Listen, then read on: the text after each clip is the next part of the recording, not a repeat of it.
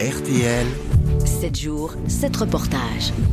Ce matin, la, la question de l'écologie, disons-le, ce n'est pas une priorité pour le pays organisateur. Forcé pourtant Nicolas Georgerot de montrer au monde entier qu'il fait des efforts. Oui, pour contrer les critiques, les autorités qataries avancent plusieurs axes. Des stades au design travaillé et spéciaux pour minimiser l'impact environnemental, une réduction de 30% de la consommation d'eau dans la fabrication des infrastructures, l'installation de panneaux photovoltaïques ou encore l'utilisation de véhicules électriques. Le problème, aucun objectif, aucun chiffre n'est précisé, impossible d'avoir des données claires malgré les demandes répétées de plusieurs associations et ONG.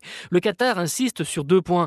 Une fois arrivées, les sélections n'auront plus à prendre l'avion, car toute l'épreuve est concentrée dans un rayon de 50 km autour de Doha. Et le métro, flambant neuf, permettra les déplacements des supporters. C'est vrai, mais tout cela ne suffira pas. Le métro risque fortement d'être saturé, et des supporters ont prévu d'être hébergés dans les pays voisins et de faire des sauts de puce en avion. L'aberration écologique n'a pas fini de faire parler. La Coupe du Monde 2026 aux États-Unis, Canada et Mexique prévoit 80 matchs avec 48 équipes et des trajets aériens d'une ville à une autre de 3000 à 4000 km.